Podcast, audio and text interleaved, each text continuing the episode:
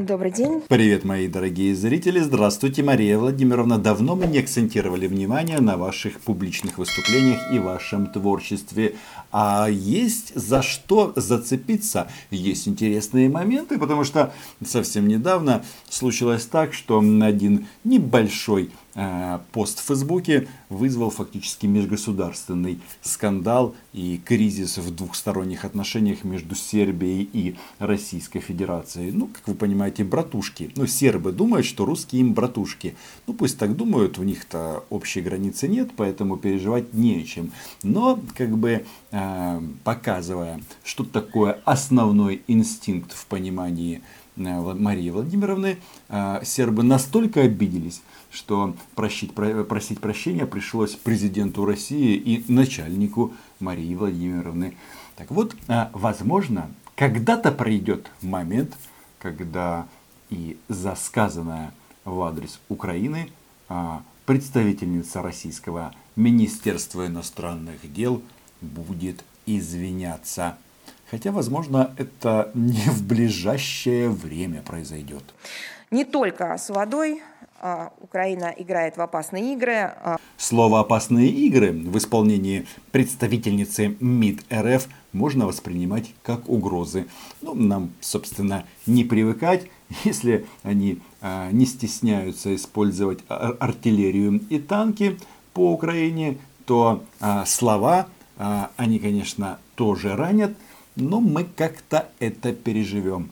Почему заговорила Мария Владимировна о воде? Правильно, мы делали несколько дней назад видео об э, позиции ООН в части того, что Российская Федерация, как страна-оккупант украинского полуострова Крым, обязана э, обеспечивать э, местных жителей водой. И не только как страна-оккупант.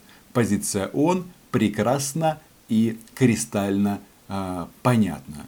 По той причине, что если зайти на сайт Объединенной Организации Объединенных Наций в раздел карты, там все четко зафиксировано. Крым, С, Украина. А, Теперь я хотел бы сказать э, несколько слов о заявлении официального представителя Управления Верховного комиссара ООН по правам человека по вопросу обеспечения Крыма питьевой водой.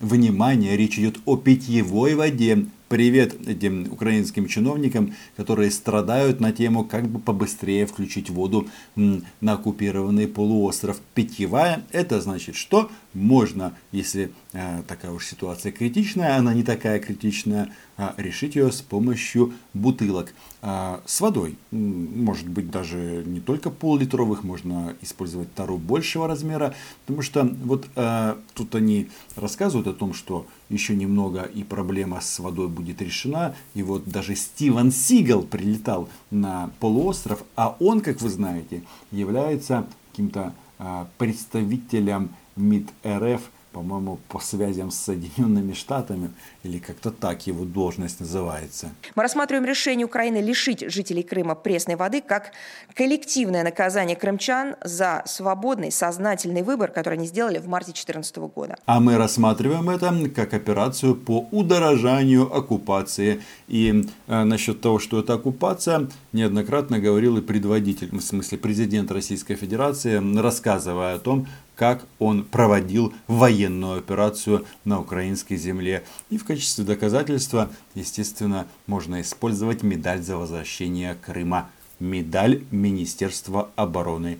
И если бы это было бы а, что там, волеизъявление, то при чем тут российские военные? Раньше что-то подобное делал Гитлер. Ну, теперь мы понимаем, э, кто решил повторить. Э, у первого, кстати, э, закончилось все не очень хорошо. Хотели бы отметить, что последствия введенной Киевом водной блокады губительны не только для полуострова, но и для южных регионов самой Украины. Слово губительно важно, но, как всегда, российские пропагандисты, независимо в каком они юридическом статусе находятся, они сразу говорят, а вы посмотрите, у вас там совсем все плохо. Но за нас переживать не надо. А если Республика Крым, которая воссоединилась с Россией, смогла постепенно адаптироваться к новым условиям, продолжая свое экономическое и социальное развитие. Но если а, республика, как сказано было здесь, не хватает слова народная, адаптировалась, то о чем можно дальше говорить? Адаптировались, ну и все, точка. Но нет, мы слышим просто гигантский спич на тему «Какая плохая Украина». Ну раз вы адаптировались, ну так пейте воду. А, воды нет? И все это еще раз свидетельствует о том, что в своем а, русофобском рвении киевский режим готов к любого рода авантюрам, вплоть до вредящих собственным национальным интересам и граждан, гражданам Украины. Почему они все время пытаются думать о гражданах Украины? Вы не знаете, всегда сунут или суют свой этот э, нос э, кремлевский в наши дела. По носу нужно бить и не только по носу, ну, чтобы каким-то образом этого медведя развернуть в сторону его тайги. Но если они говорят, что там русофобия, киевский режим, ну как бы с каким-то таким вызовом, это говорит только об одном, что воды они Днепровской не хотят. Нужно еще подождать. Российская Федерация делает все возможное для полного, эффективного обеспечения россиянам их прав человека, включая право на воду. Желательно это делать на территории на Российской Федерации, а не на оккупированных территориях. Но тут же, знаете, вот эта тема про то, что воды стало не хватать в Крыму, ну, понятно, засуха, нет э, Днепровской воды, но тут же есть еще один момент. Они же туда отправили столько этих э, товарищей с континента, причем в основном в погонах, и они приехали и выпили всю воду. Ну, то есть российская армия, э, оккупационный корпус создал условия, когда воды стало не хватать. Это очень важно. А нечего делать оккупантам в чужой стране. Не стоит забывать, что до недавнего времени 85% потребностей жителей Крыма в питьевой воде осуществлялось посредством поступления водных ресурсов по каналу из реки Днепр. Однако в 2014 году в одностороннем порядке Киев при... просто перекрыл этот э, источник водоснабжения. А, не знаю, нужно ли напоминать, но скажу, вода является ограниченным природным ресурсом. И очень вкусным, особенно когда ты хочешь пить. Но только возникает вопрос, а что в 2014 году было? Ну правильно, вы отжали часть нашей страны и хотите, чтобы ее обеспечивали точно так же, как было до войны. Что вы там, там про то, что Хрущев как-то неправильно передал эту территорию в состав ОССР? Ну, передал он же ее без э, воды, получаете, э, если это, конечно, упрощать, можно так говорить, но э, речь идет о чем? Что вот смотрите, они тратят деньги на то, чтобы туда проложить электричество, этот энергомост с материка, сейчас думают по поводу э, воды. В конечном итоге это дополнительные траты с российского государственного бюджета. И, возможно, если бы было бы по-другому, они вот эти деньги отправили бы на то, чтобы отжать еще какую-нибудь а, территорию у нас. Ведь Крым и Донбасс это связанные, точнее это один сюжет. И разделять их никогда не надо. Ну какая нам разница, как они у себя оформили краденое. Это а, Крым это наш, мы его не отдадим, а Донбасс это ваш, мы его тоже не отдадим. И Донецкой и Луганской областям повезло, конечно, намного меньше. Потому что да, э, все обстоит очень и очень плохо. А обосранный Донбасс, но под российским флагом. И смыть, конечно, это можно, но вместе, естественно, с российским оккупационным присутствием. Украина является участником целого ряда международных правозащитных договоров.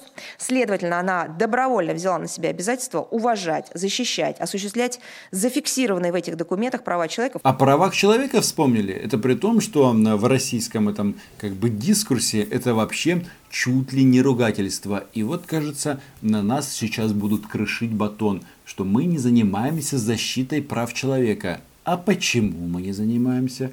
Потому что эта территория оккупирована, и туда Украина просто не может добраться. Но пока не может.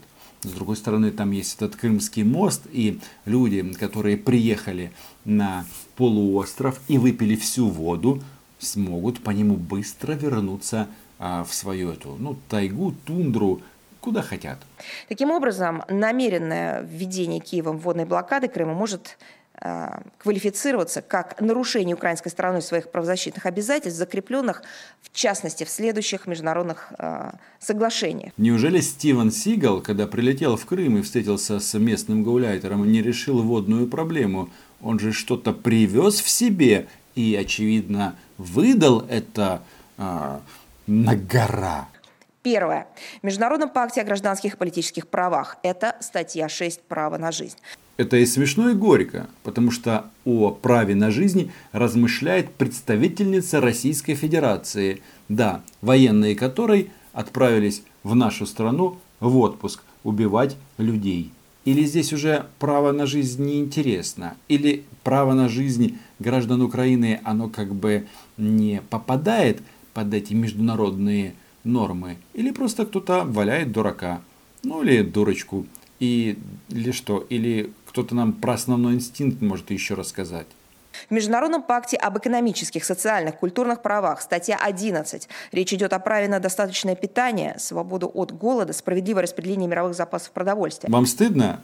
Мне нет. Думаю, вам тоже. То есть они, а, все вот эти вот декларации, которые были приняты на различных международных площадках, сейчас пытаются присобачить к нам. Только возникает вопрос, а слушайте, но давайте-ка начнем с главного. Суверенитета, с неприкосновенности границ.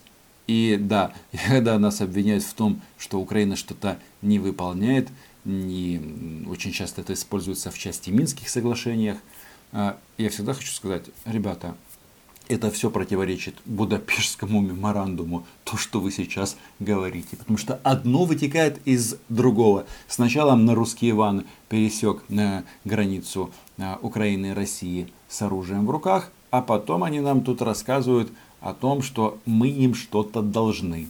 Следующий документ. Конвенция о правах ребенка, статья 6. Право ребенка на жизнь и здоровье. А то, что сотни крымских детей остались без родителей, это никого не интересует. Где родители? Сидят в российских тюрьмах.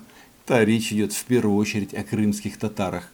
Следующий документ. Конвенция против пыток и других жестоких, бесчеловечных или унижающих достоинства видов обращения и наказания. В начале этого спича Мария Владимировна заявляла нам, что вопрос а, с водой, он понемножечку решается – и Крым у них развивается под а, оккупационным флагом, да, а теперь почему-то а, прекращение подачи воды сравнивают с пытками. Хотя, если говорить о пытках, ну это же российская, как бы, ну, чуть ли не главная скрепа. И давайте-ка вспомним, сколько было а, просто душераздирающих историй, как русские захватчики пытают наших граждан. В первую очередь, э, самые яркие истории это, конечно, из подвалов Донецкого и Луганского. В статье 1 пытка определяется как, прямая цитата, «любое действие, которым какому-либо лицу умышленно причиняется страдание, чтобы наказать его за действие, которое совершает оно или третье лицо, а также запугать или принудить его или третье лицо, или по любой причине, основанной на дискриминации любого характера. Это практически чистосердечное признание. Да, именно поэтому россияне занимаются в том числе пытками для того, чтобы э, заставить людей или поверить людей в то, что Украина никогда не вернется. В статье 2 оговаривается, что, опять же прямая цитата, никакие исключительные обстоятельства не могут служить оправданием пыток. Да не может такого быть, Мария Владимировна, ну что вы, а если речь идет о распространении русского мира, то тогда, да при чем тут право человека? Да, главное это величие, а тот, кто не согласен, тех на подвал. Без воды. Более того, Комитет по экономическим, социальным и культурным правам в своем замечании общего порядка указывает на следующее. Прямая цитата. В целях выполнения своих международных обязательств в связи с правом на воду государства-участники должны соблюдать осуществление этого права в других странах. Правильно, только вы-то тут при чем? Потому что э, Крым не является частью Российской Федерации. И в ООН об этом вам сказали. А вы тут начинаете э, использовать какие-то странные словосочетания и обороты, сыпать статьями различных документов. Это здесь при чем? Главное, это то, что а, россияне, во-первых, оккупировали территорию, а во-вторых, понаехали, и все пьют воду.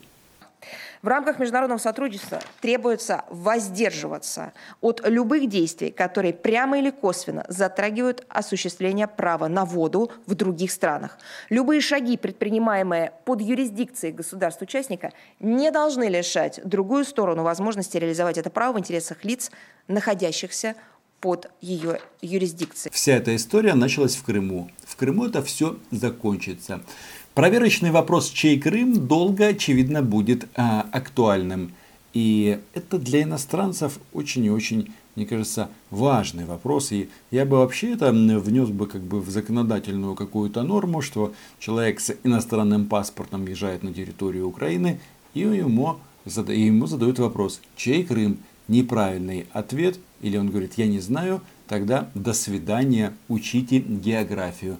Но есть еще один вопрос – вопрос, а, который очень часто а, используют а, пророссийские товарищи в Украине, когда ты говоришь, так там же российский флаг на территории оккупированного Крыма, а тебе в ответ, нужно разобраться, кто сдал полуостров.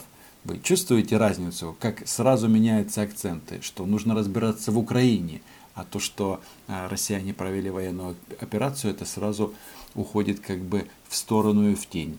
Но мы все прекрасно понимаем, все эти дешевые манипуляции очевидны. И если в Крыму не будет хватать воды, вызывайте Стивена Сигала. Только пусть он хорошенько попьет в Москве перед вылетом. Читайте Униан, подписывайтесь на мой YouTube канал и заходите ко мне на Patreon. Чао.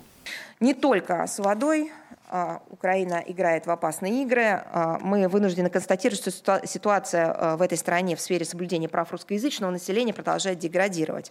На этом я с вами прощаюсь. До следующих встреч. Здоровья!